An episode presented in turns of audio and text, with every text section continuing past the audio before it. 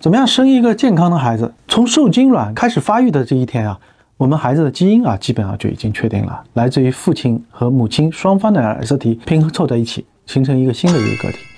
那么很多遗传相关的因素呢，我们知道现在没有办法去改变，所以你携带了一些不好的一些基因的话，我们是无从改变的。但是在整个孕育过程当中的话，母方的因素啊，尤其母亲的营养的因素啊，对于孩子的生长发育。是尤为重要。那比如说，我们母亲有一些身体上的先天性的疾病啊，比如说她得了甲状腺功能低减，或者是得了这个糖尿病等等这些身体健康上的问题，会影响她的发育。所以在过往去的历史的视频当中，我跟大家介绍过我们关于一些疾病合并备孕的这些常识。那么你可以去翻一翻，当你身体有一些疾病的时候，应该怎么办？那么在整个怀孕的过程当中呢，孕妇的营养啊，这是一个非常值得关注的一个问题。那么总体来说的话，我们也需要做到孕期的时候。营养要均衡，不要挑食，不要偏食，不要某些营养素的缺乏，呃，都可能对孩子造成一些不利的影响。孕期的时候呢？定期的产检是保证我们母婴安全非常重要的一个措施。根据 WHO 的建议呢，定期的孕检是降低我们孕产妇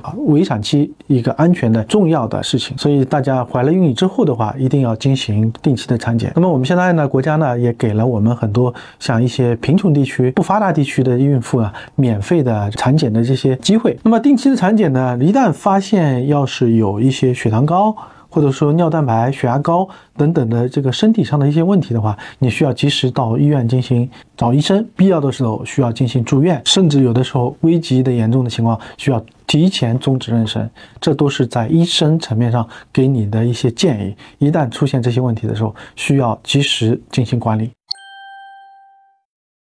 抖音。